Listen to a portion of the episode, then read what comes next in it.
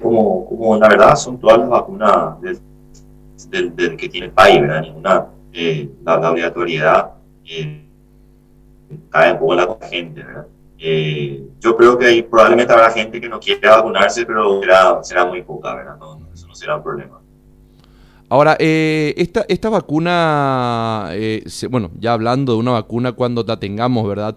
Va, va, a haber personas que van a ser eh, tenidas en cuenta de, manera prioritaria los efectos de su aplicación. Para finalmente sea la que vamos a comprometer. hay vacunas son muy buenas para los niños y hay otras vacunas que no, o sea, todavía estamos viendo cómo, cómo va cerrando la vacuna. En la próxima, yo creo que en la primera semana de diciembre, novedades, muchas más novedades, más certeza en realidad sobre las diferentes vacunas que se tiene que estudiar. Y de acuerdo a eso, se va a cerrar el plan de vacunación. Sirven, como te dije, para niños, otras que no sirven, otras que son mayores, otras que menos, pero sirven más a la población. ¿De, ¿De, qué mes? ¿De acuerdo a eso? Iremos cerrando un poco para cómo el, el de vacunación. Probablemente vamos a terminar comprando de, una marca niños y de otra marca para otro para, cubrir a otro grupo poblacional, ¿verdad? Que todavía está ajustando de las vacunas que terminen registrándose. Doctor, ¿para qué mes más o menos se está hablando del, del 2021?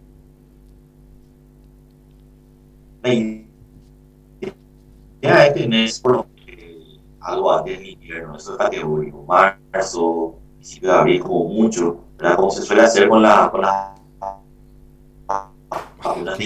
es un poco ese el espíritu. No se le escucha. Eh, es, pasa que estás el, se te escucha, se escucha mal, doctor. La comunicación de Zoom no, no, está saliendo muy bien. Hola, hola. ¿Me escuchan ahí mejor? Ahí mejor, ahí mejor. Ahí mejor. Ok. Bueno, decíamos entonces que por una cuestión estacional, antes del invierno es lo más seguro que marzo, entre marzo y abril, se pueda tener esa vacunación. Así es. El, espíritu de todo el esfuerzo que se está haciendo es para tener para, para esas fechas. Eh, va a depender mucho también de las cuestiones globales, de la logística global, eh, de cómo también eh, hay que entender de que el norte del mundo está entrando ahora en el invierno y la necesidad de ellos en esta segunda o tercera ola que están teniendo eh, es, es, prácticamente, eh, ellos están acelerando prácticamente el proceso de registro de las vacunas por necesidades de ellos más que nada, ¿verdad? nosotros tenemos la ventaja de verlo un poco más, unos meses de, de, retraso, de poder tener tiempo después de, de, poder elegir con cautela qué vacuna, ¿verdad? Y poder hacer una, estrategia más.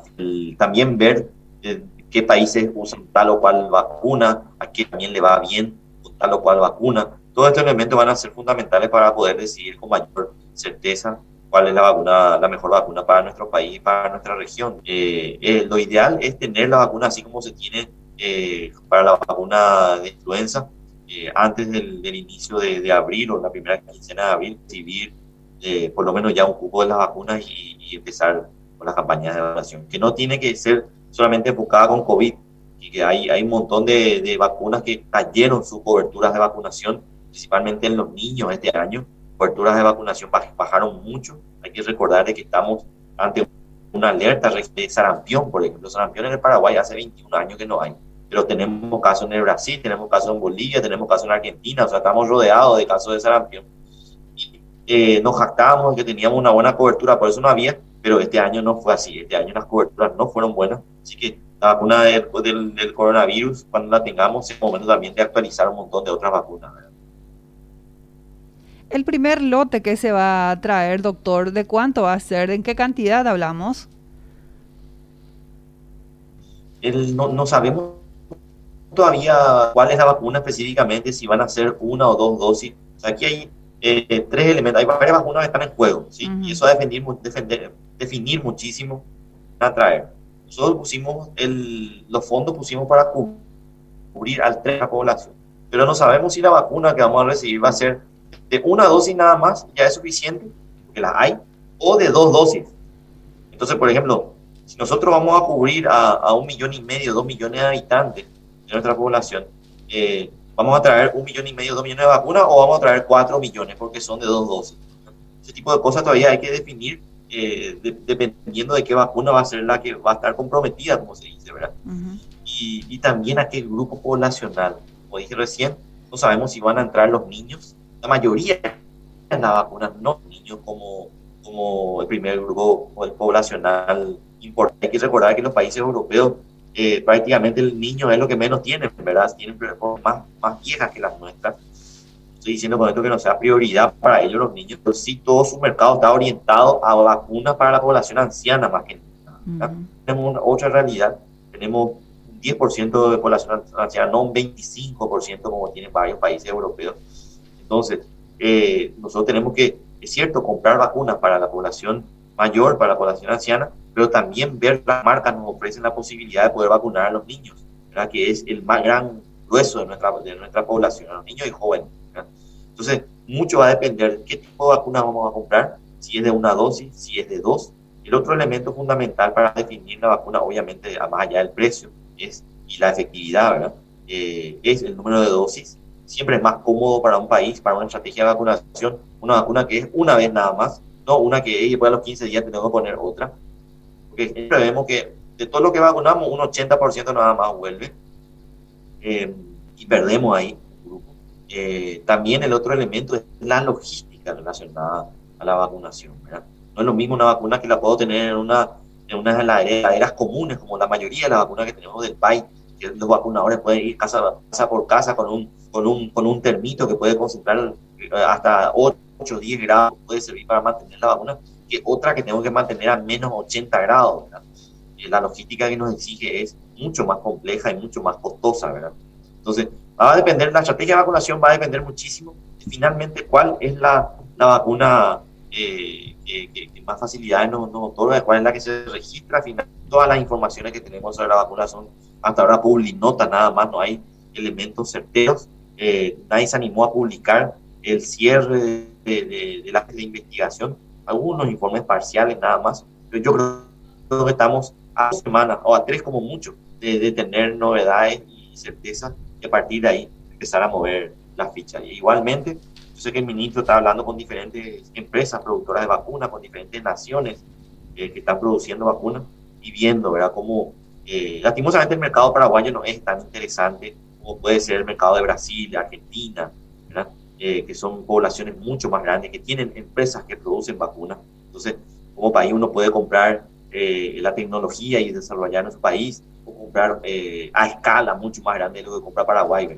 nuestros números son tan pequeños que, sí o sí tenemos que juntarnos con otros para poder comprar a escala y tener unos precios más aceptables. Doctor, ayer conversábamos con el viceministro Rolón Vicioso respecto al aumento de casos en esta última semana y también de fallecidos. Él eh, decía estar preocupado por esta situación y no descartaba que eh, se tenga retrocesos nuevamente en algunos sectores. Eh, en este caso, Vigilancia de la Salud, ¿cómo observa esa situación y qué recomendaría?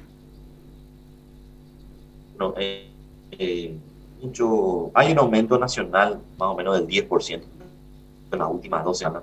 recordarán que el ministro hablaba hace dos semanas de que, bueno, disminuyó un 20-22% de la epidemia. Bueno, hoy recuperamos ese descenso. El ligero descenso de semana 10%, en la otra semana esta que pasó otro 10% estamos otra vez en esa eterna meseta que ya llevamos casi tres meses del número de casos.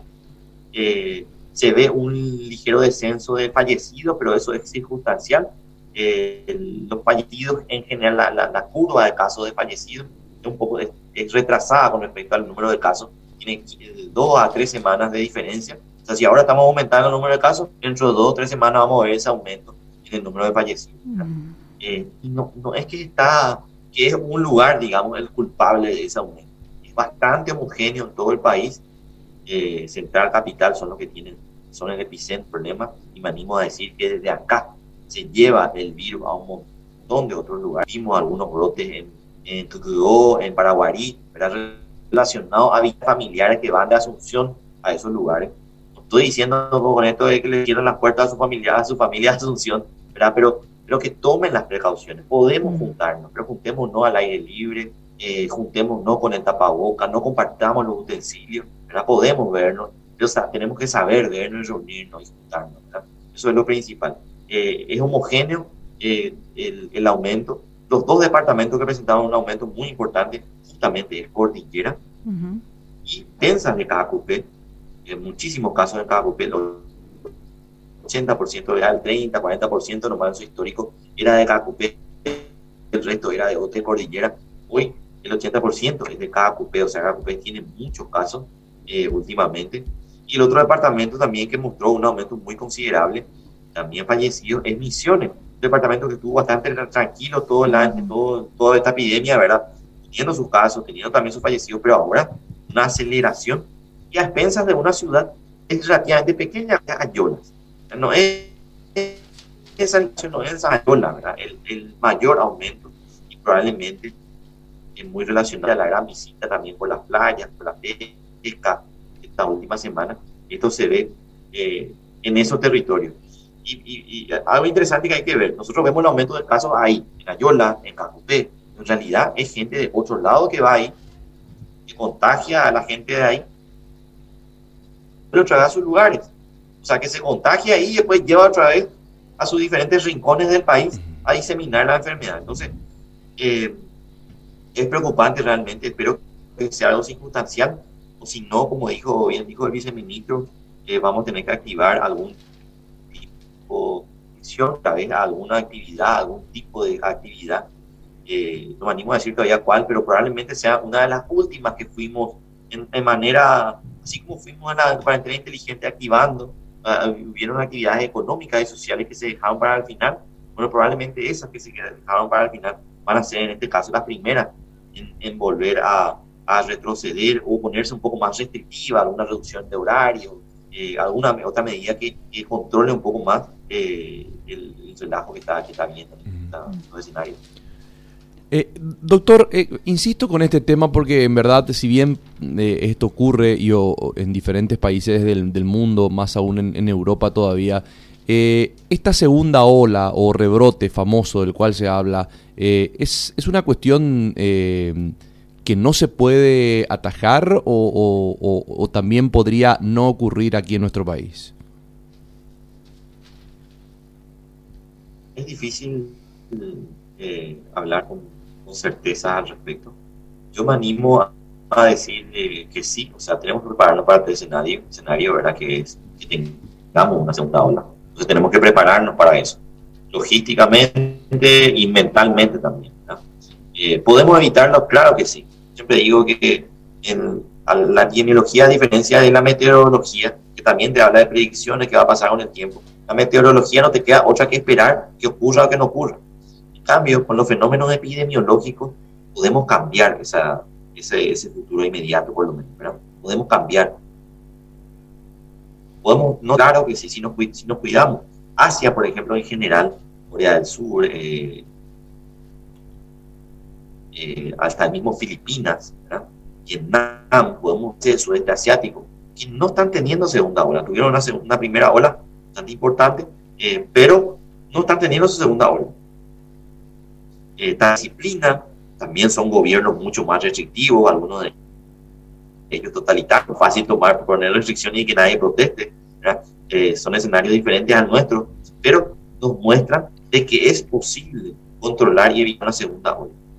Entonces, em, eh, si nosotros somos disciplinados en mayor medida, tengo familiares que están volviendo eh, ya a Europa, algunos de ellos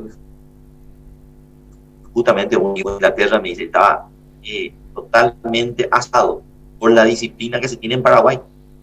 Eh, y yo le decía, pero tenemos una percepción que se está desmadrando todo. Y me dice, no, impresiona como en cada local, hasta el más humilde, tiene un lavatorio, es cierto, no se lavan todo, pero la mitad no se lava. A mí me parece que acá la gente usa más el tapabocas que en Londres. O sea, tenemos que valorar esto que, este esfuerzo que estamos haciendo los paraguayos más marca la diferencia. Eh, eh, yo creo que si podemos evitar la segunda ola, claro que podemos evitarlo.